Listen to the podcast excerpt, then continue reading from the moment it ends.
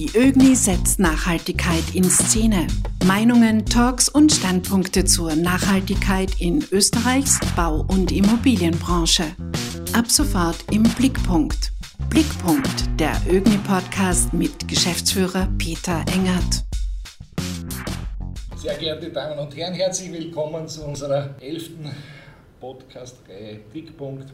Wir freuen uns sehr, heute zwei Gäste bei uns begrüßen zu dürfen. Auf der einen Seite Helga Fassbinder, Gründerin der Biotop City Foundation, Professorin für Stadtplanung und Technologie. Und auf der anderen Seite Florian Kraus von Greenpeace. Herzlich willkommen.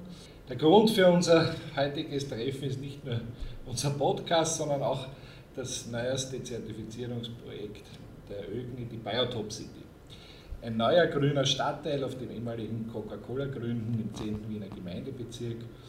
Der Büroteil hat bereits das ÖGNI-Endzertifikat in Platina erhalten und ich bin sehr gespannt auf die Einblicke in dieses Projekt, aber auch generell die Erkenntnisse über Biotop City und was das alles bedeutet. Die erste Frage, die sich dem interessierten Zuhörer vielleicht stellt, ist die Frage nach wo endet die Natur und wo beginnt die Stadt, beziehungsweise vice versa. Frau Professor, wie sieht es aus? Die Natur endet nicht. Die Natur bewegt sich über die Stadt hinweg. Wir haben bloß lange nicht bemerkt, dass das so ist. Aber neuerdings haben uns die Biologen erzählt, dass die Biodiversität in der Stadt höher ist als auf dem Lande darum herum. Wir haben sehr viel mehr Insekten, viel mehr Vögel verschiedener Sorten, wir haben unterschiedliche Pflanzen und vor allem wir haben, wie heißt das auf Deutsch? Ich lebe ja in den Niederlanden und da heißt es Streugrün. Also das ist das Unkraut, was zwischen den Fugen wächst. Und da gibt es die unheimlich unterschiedlichsten Pflanzen, also auch solche, die auf der roten Liste stehen. Und äh, neuerdings ist es so, dass in Amsterdam zumindest laufen Leute herum mit einer Kreide in der Hand und schreiben auf, was auf Gehsteig dann, was da aus den Ritzen kommt. Also die Natur hat die Stadt längst erobert. Wir müssen jetzt nur anfangen, das etwas zu unterstützen und das zu unserem eigenen Wohl, nämlich die Natur, die bereichert unsere Lebensbedingungen und zwar in vieler Hinsicht. Einmal ist es gut für die Luft, die Gesundheit. Die Leute werden schneller gesund, wenn sie krank sind, wenn sie auf Grün blicken, das weiß man schon länger. Und die, äh, das Blattgrün, das äh, zieht Feinstoff an, es reinigt also das Grün, reinigt also die Luft. Ja, es senkt die Temperatur in heißen Sommermonaten. Es ist eigentlich ein Partner von uns und kein Gegensatz. Also die Trennung von Stadt und Natur, die in der Stadtplanung über Jahrzehnte, über Generationen hinweg eine Rolle gespielt hat, die müssen wir zu Grabe tragen. Wir müssen erkennen, dass die Natur in der Stadt sich längst eingenistet hat und wir in einer Kooperation mit der Natur nun unsere Städte, die Lebensbedingungen unserer Städte verbessern können. Ein interessanter Ansatz. Du unterstützt mit Greenpeace ja diese Gedanken. Greenpeace, enger Kooperationspartner der ÖGNI, beleuchtet ja oder betrachtet oder hilft, äh, Grünräume rund um Gebäude zu planen. Wie ist deine Meinung zu dem Ja, ich sehe das sehr ähnlich. Äh, prinzipiell äh, sollte das nicht aufhören, sondern äh, war das schon früher in der Geschichte auch die hängenden Gärten von Ceramis in Babylon, äh, wo der Mensch schon immer das Grün gesucht hat der sogenannte Hortus conclusus, wo er sich dann einen geschlossenen Garten zusammen gestaltet hat, wo er einfach einen Lebensraum für sich auch hat und die Wertigkeit dieses Grüns, glaube ich, da schon sehr früh geschätzt hat. Mhm. Wir haben ja dank des Klimawandels einiges gelernt, was Natur und Stadt bedeutet. Da gibt es ja verschiedenste Ansätze. Zuletzt habe ich gesehen, Moos, das den Feinstaub aus der Luft filtert. Wir haben das Kühlen, Beleben. Wie sehen Sie diese Themen? Geht da noch mehr? Wird sich da in den nächsten Jahren etwas entwickeln oder wissen wir schon, wenn wir die Fassaden grün gestalten, ist alles gut? Naja, es wird natürlich weitergehen. Wir sind jetzt an den Anfängen der Erkenntnis, was für eine Kraft die Begrünung ausstrahlt. Aber wir sind noch nicht so richtig dabei zu erkennen, dass Flora auch Fauna nach sich zieht. Also wir können nicht das Blattgrün verwenden wie ein technisches Mittel nun gegen die Aufheizung im Sommer, sondern jedes Blatt, jedes Grün zieht Insekten und Vögel nach sich. Das muss man mit bedenken, wenn man, das, äh, wenn man so etwas plant. Eine andere Sache ist, dass die Baukonstruktion sich einrichten muss auf die Begrünung.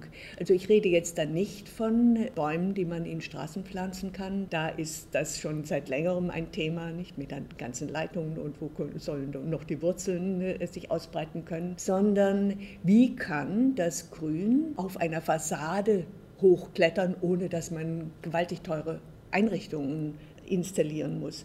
Das geht mit Pflanzen wie zum Beispiel dem wilden Wein bis in 20 Meter hoch und kostet praktisch nichts. Ein Pflänzchen 4,50 oder so auf dem Markt gekauft und dann in zehn Jahren ist es oben. Nicht? Aber die Konstruktion der Fassade muss das tragen können. Und da gibt es jetzt auch äh, Untersuchungen, wie man das herstellen kann. Bei den alten klassischen Fassaden, die aus Stein und den draufgepappten Putz gemacht sind, da ist das kein Problem. Und deswegen sieht man viele historische Gebäude, die begrünt sind mit ganz einfachen vertikalen Grün. Aber heutzutage bauen wir halt nicht mehr auf diese Weise. Und deswegen ist da ein Feld von Herausforderung auch in der Baukonstruktion. Und das dritte Feld ist eine Herausforderung in der Ästhetik, nämlich wir sind gewöhnt, Fassaden, die so ganz clean sind und möglichst viel Glas haben, schön zu finden. Und wir tun uns etwas schwer mit der Vorstellung, dass das alles nun bedeckt ist mit Grün. Ich höre von Architekten immer das Argument, die sind nämlich am meisten dagegen, jedenfalls viele davon. Und die sagen dann, ah ja, dann sieht man aber meine Architektur nicht mehr. Hm? Also auch die Architekten. Und ich sage dann immer, also ihr steht am Anfang einer neuen Ästhetik, nämlich ihr müsst jetzt lernen, nicht nur mit Beton und Stahl und Glas Schönheit zu bauen, sondern als nächstes Element auch mit dem Grün. Und da gibt es ja jetzt schon wunderbare Beispiele. Also ein, äh, ein äh, exquisites ist ähm, der, der Bosco Verticale in, in Milan. Und äh, in Paris gibt es von Edouard François so ein Gebäude, das heißt Flower Tower. Also Beispiele genug, aber das sind immer noch Pioniere und äh, auch die Investoren trauen der Sache noch nicht zurecht. Also es, es ist, wir sind im, in einer Phase eines Wandels. Wobei Wandel, also der Klimawandel, mittlerweile auch der dümmste Begriff ist, nicht mehr wegzudiskutieren. Vielleicht sind die Auswirkungen ein bisschen zu mildern, aber er ist da. Und wir kennen ja das eine oder andere Begrünungsbeispiel, das dann meistens nach einem Jahr geendet hat in einer braunen, äh, vertrockneten äh, Angelegenheit. Also gibt es ja viele prominente Beispiele, teilweise auch in der Innenstadt. Gibt es da schon Erkenntnisse, wie man das gescheiter macht, so dass es auch nicht nur ein Jahr hält? Ja, da gibt es auf jeden Fall ähm, marktreife Lösungen, die da äh, alle Stücke berücksichtigen, wo vor allem natürlich wichtig ist, dass Bewässerung sichergestellt wird, äh, die Nährstoffzufuhr und Versorgung der Pflanzen. Also man muss sich vorstellen, die Fassade ist dann natürlich ein Extremstandort, äh, wo natürlich extreme harsche Bedingungen herrschen und äh, die Pflanze halt eigentlich ursprünglich nicht rauswächst, auch wenn sie, wo man sehr schön dann eigentlich sieht, auf Gebirgswänden oder so Steinwänden, wo dann halt doch immer wieder die Pflanze sie dann ähm, ja, durchdringt. Und äh, je nachdem, welche Methode man heute halt einsetzt, also wie die Helga schon erwähnt hat, bodengebunden, das wir ganz klar bevorzugen, weil das einfach der kostengünstigste Ansatz ist, wo es einen Bodenanschluss gibt, wo die Pflanze aus dem Boden rauswächst, oder natürlich halt auch fassadengebundene Systeme, wo natürlich äh, ja, noch viel Forschung und Entwicklung äh, läuft, aber es, wie gesagt, auch fertige Lösungen gibt, das dann aber halt doch eher, um ehrlich zu sein, äh, schon noch im höherpreisigen Segment sich abspielt und eher halt noch in Richtung Luxusgut geht, äh, wo wir halt ganz klar eben auch mit der Biodop City versuchen, das wirklich leistbar zu machen für alle Menschen, äh, leistbares Wohnen und leistbares Grün. Das sollte selbstverständlich sein. Bei der Pflanzenauswahl, mich interessiert das jetzt, weil Sie haben mich schon begeistert. Ich wäre jetzt eine Fassadebegrünung. Bei der Pflanzenauswahl nimmt man da auch schon Bezug auf den Klimawandel. Geht man eher in Pflanzen, die im anatolischen Bereich heimisch sind, um diesen Klimawandel auszugleichen? Also ich glaube, das Wichtigste ist die Bewässerung, was äh, Florian ja schon genannt hat, und die Berücksichtigung der Himmelsrichtung. Eigenartigerweise wird das nämlich nicht immer berücksichtigt bei Bepflanzungen. Hier in Wien ein schönes Beispiel in der Trautzongasse, was ich also seit äh, etlichen Jahren immer wieder begucke. Da wächst es ein Gebäude von Harry Glück, das ist 21 Meter hoch und da wächst äh, nach Osten hin ganz sukzessive bis oben hin, jetzt ist alles bedeckt, an dieser Ostfassade der wilde Wein. Der hat natürlich an der Ostfassade nicht so viel Licht, aber das stört ihn nicht. Wichtig ist nur, dass unten, wo er rauskommt, das nicht total austrocknet. Nicht solche Sachen. Ich denke nicht, dass wir in unseren Regionen ganz spezielle Pflanzen wählen müssen, die sonst nur in Wüstengebieten oder sowas wachsen. Also vorläufig, äh, glaube ich, sind wir noch davon verschont. Bei Kletterpflanzen ist das nicht ganz so schlimm, aber wo das natürlich immer tragender wird, sind natürlich Stadtbäume, Straßenbäume, die natürlich äh, hinsichtlich ja, deren Resilienz für den Klimawandel halt da immer mehr Herausforderungen äh, begegnen und dann es natürlich neue Arten braucht, die da resistenter sind und die man da im Straßenraum ganz gezielt einsetzt. Bei Kletterpflanzen ist das noch ein bisschen einfacher, sage ich mal, wenn da die Grundbedürfnisse gestillt sind, wie Wasser und Nahrung und Licht, dann wachsen die da recht anspruchslos. Das Thema Wasser äh, ist jetzt oft gekommen, nicht überraschend, wenn wir über Begrünung sprechen. Jetzt leisten wir uns schon den Luxus, unsere Großspülungen mit Trinkwasser zu versorgen. Wie schaut es da aus bei der Begrünung? Brauchen wir wieder Unmengen von Trinkwasser, um die Pflanzen zu ernähren? Oder gibt es da auch schon andere Konzepte? Naja, ein Recycling von Regenwasser. Da kann wahrscheinlich Florian mir davon erzählen. Das machen wir nämlich in der Biotop City, hier in, am Wiener Berg. Genau, also da ist das Ziel äh, ganz klar, äh, dass kein Tropfen Wasser verloren geht. Es wird quasi das Wasser von den Dachflächen gesammelt.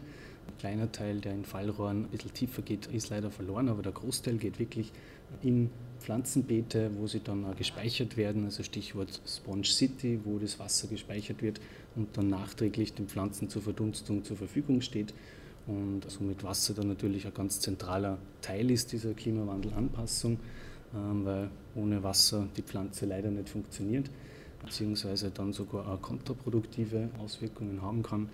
Und äh, ja, Wasser da der ganz zentrale und essentielle Teil eigentlich dazu ist, wie auch für generell Leben. Also wir Menschen ohne Wasser, wir bestehen aus 90 Prozent aus Wasser. Also Wasser ist, glaube ich, äh, sehr, sehr wichtig für uns. Nun ist ja das Wasser leider nicht ganz gleichmäßig verteilt im Laufe des Jahres, nicht? Und was wir in den letzten Jahren immer wieder erleben, sind äh, Starkregen, die lang dauern. Früher waren Starkregen nach eigentlich kurzer Zeit zu Ende und unsere Kanalisation hat das bewältigt. Aber jetzt, mit diesen langen Starkregen, gibt es Überflutungen und zwar zum Teil ganz schreckliche. Also ich habe ein Video gesehen von der Lerchenfelder Straße, das ist von 2014, wo ein Gebirgsbach die Lerchenfelder Straße runterrauscht. Das war Folge eines Starkregens. Findet das, wenn man es auf YouTube eingibt. Lerchenfelder Straße 2010 war es. 2010. 2010. Ja, hat es innerhalb kürzester Zeit so viel geregnet im 18, 19 Bezirk, dass die Grünflächen das äh, Wasser nicht mehr aufnehmen haben können und dass wirklich äh, Wildbach äh, entstanden ist, wo Leute mitgerissen werden und dann natürlich auch Folgeschäden, also die ganzen Autos und Versicherungsschäden, die haben dann noch Jahre danach, bis Jahre danach gedauert.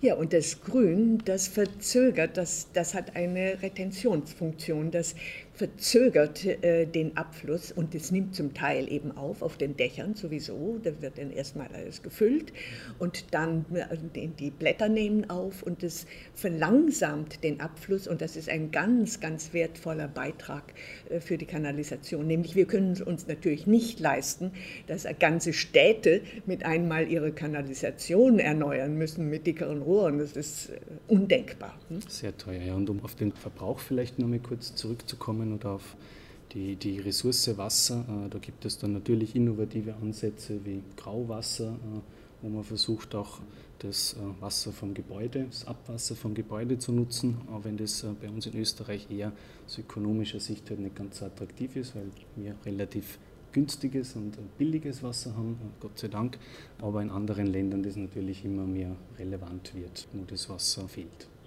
Also die Filterfunktion dieser, dieser Begrünungen spielt schon noch eine Rolle. Ganz, ganz wichtig, ganz essentieller Teil. Also wie gesagt, ohne Wasser funktioniert die Pflanze nicht, dann kann die Pflanze auch nicht diese Leistung aufbringen und somit äh, ist das ganz, ganz wichtig, dass man versucht, das kostenlose Wasser, das uns Mutter Natur schenkt, wirklich zu nutzen, zu speichern, zurückzuhalten und eben nicht aus der Leitung zu nehmen, das, was wir vielleicht lieber trinken. Kommen wir jetzt äh, zum Projekt Biotop City. Wir sind ja schon sehr gespannt. Also das wird ja überall als, als ein tolles und wegzeigendes Projekt besprochen. Was sind so die Hauptpunkte bei Biotop City?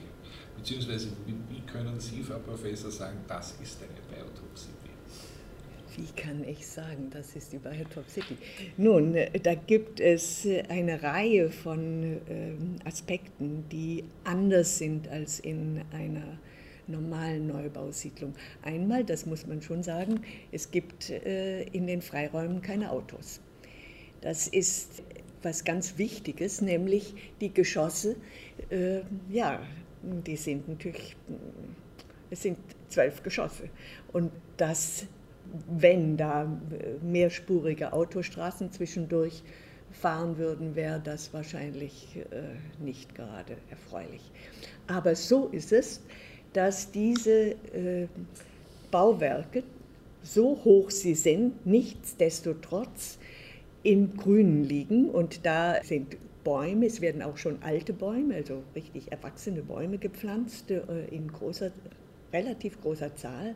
Es wird auch nicht einfach nur Rasen angelegt, was ja ökologisch so ungefähr das Minimum ist, was man machen kann, sondern Wiesen, Urban Gardening äh, und Sträucher, alles in einheimischer Flora und entsprechend auch die Fauna danach, nämlich die Insekten, die, die, die, Bienen und Wespen. Wir wissen ja mittlerweile, wie wir mit Wespen umgehen können, ohne gestochen zu werden. Das ist alles auch ein Lernprozess. Nun, also die, die Fassaden, die sind, soweit es geht, begrünt. Natürlich ist da noch einiges zu wünschen übrig. Man könnte ein, ein Folgeprojekt, das sich noch viel grüner vorstellen. Und auf den Dächern sind Dachgärten. Und das Besondere an der Biotop City, was wir Harry Glück und seiner Pertinenz zu verdanken haben, sind zwei Schwimmbäder auf äh, solchen Gebäuden, die im sozialen Wohnungsbau sind. Das ist wirklich einzigartig, ich glaube weltweit einzigartig sowas. Sowieso dieses Projekt, ich glaube nicht, dass man etwas findet, was derzeit fertig ist bereits und nicht nur eine nette Idee auf dem Plan, nicht auf dem Kleinen wird viel gemacht, aber was jetzt fertig ist, was solche Qualitäten äh, darstellt wie die bei City, mit eben diesem Wasserrecycling auch. Florian, ihr wart ja beim, beim Planungsprozess, ich, schon involviert. Aus deiner Sicht? Ähm, ja, ich glaube, man kann das schön zusammenfassen. Flora und Fauna und Mensch ist Biodop City.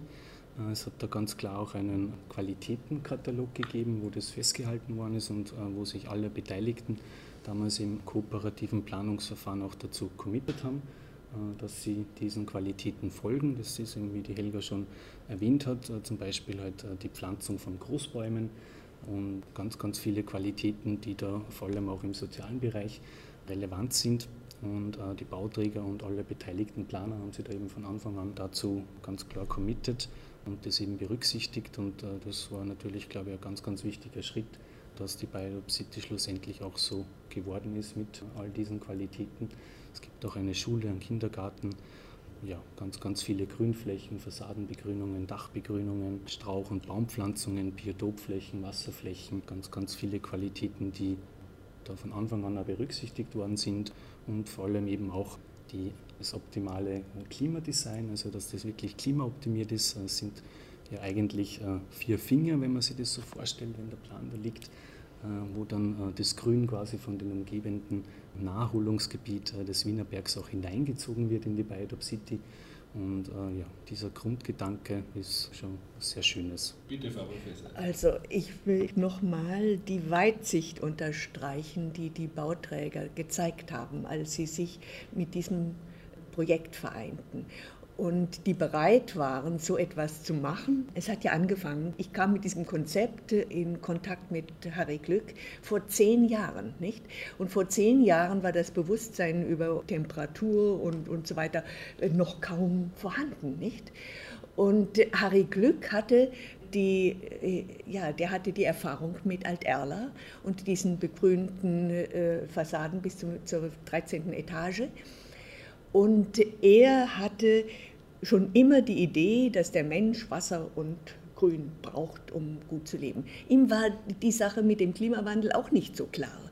Aber dann, als die Bauträger sich zusammengefunden haben, voran die, die Wien Süd, die da wirklich eine Vorreiterrolle gespielt haben, da war es möglich, durch ihn immer wieder zu erklären, was eigentlich gemacht werden muss. Weil man, ja, man baut ja nicht für die nächsten zehn Jahre, man baut, baut wenn es gut geht, für 50 bis 100 Jahre. Ich selber wohne in einem Haus in Amsterdam, das ist 300 Jahre alt und das funktioniert immer noch optimal, selbst unter Klimabedingungen.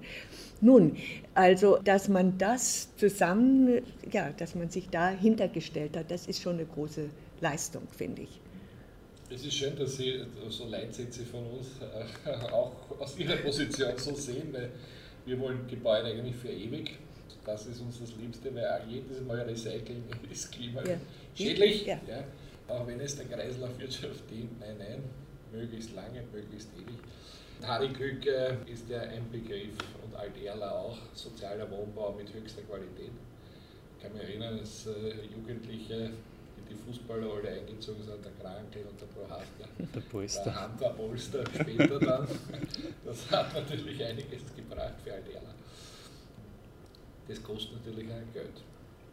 Alterla war sehr erfolgreich, das wissen mhm. wir mittlerweile. Aber es war doch nicht teurer als andere Bauweise. Das hat mir Harry Glück jedenfalls erklärt. Ja, also Architekten höre ich gerne zu, aber jetzt, wie schaut es wirtschaftlich wirklich aus?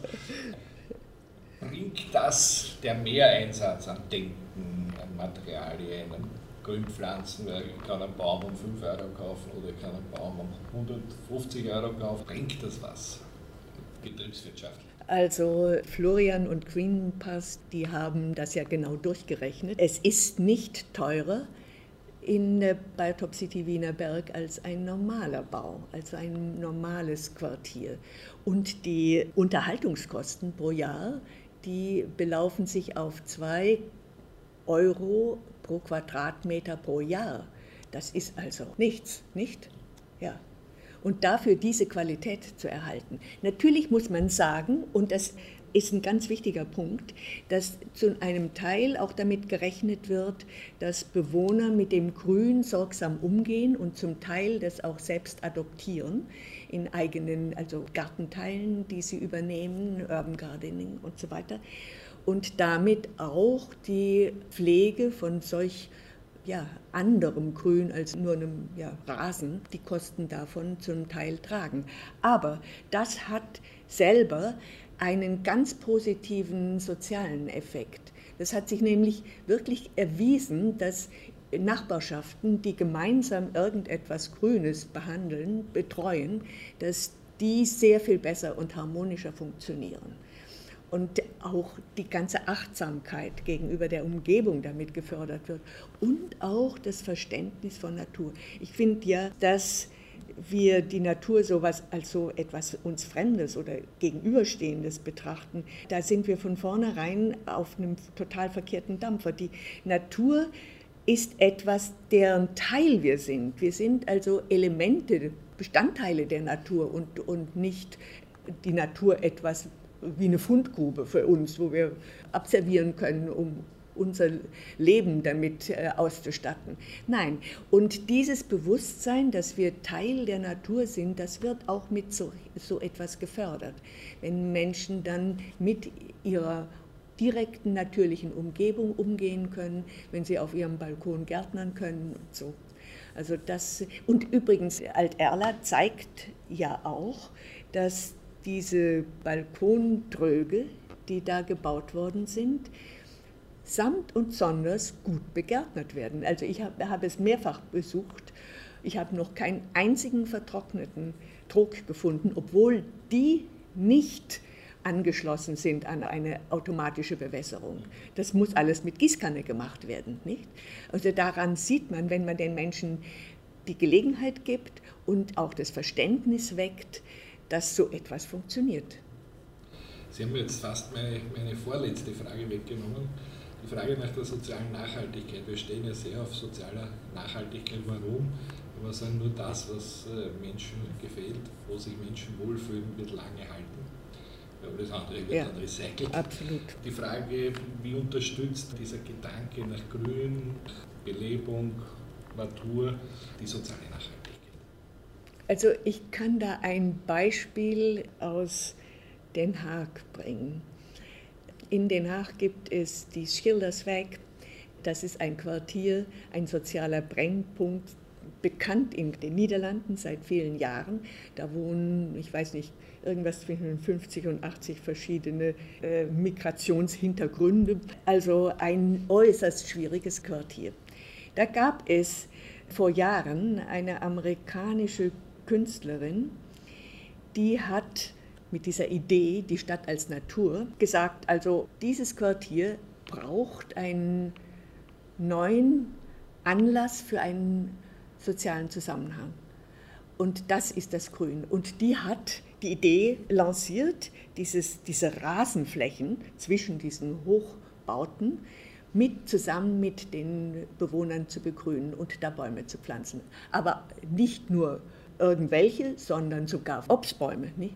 Und, und Urban Gardening anzulegen und so weiter die Stadtverwaltung war überhaupt nicht begeistert davon und auch die zunächst die Bauträger, also die, die Eigentümer dieses Flats nicht, die sagten, ja, mit den Äpfeln werfen die Kinder dann die Scheiben ein und hm. äh, das wird nichts und so.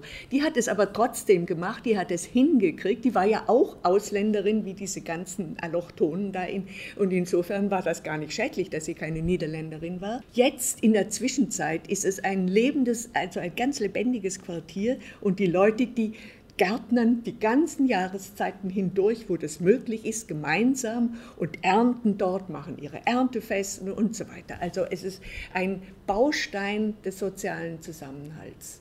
Das ist schön. Ja. Das, das klingt gut. Jetzt äh, meine letzte Frage, vielleicht beginnst du, Florian. Ähm, haben wir viele Projekte in der Pipeline? Wird sowas jetzt öfter passieren wie bei Biotop City? Ja, das Ziel ist ganz klar, dass man das transferiert, dieses Konzept wir haben das eben auch äh, mit Forschungsprojekten begleiten dürfen, die Biodop City. Und da war natürlich auch das Ziel, dass man eine Bauanleitung schafft für die Biodop City und wo man das wirklich transferieren kann, wo beschrieben steht, äh, wann man was in welcher Phase der Planung berücksichtigen soll, muss, was für Themen da wichtig sind und damit das halt auch wirklich zu einem Erfolg führt.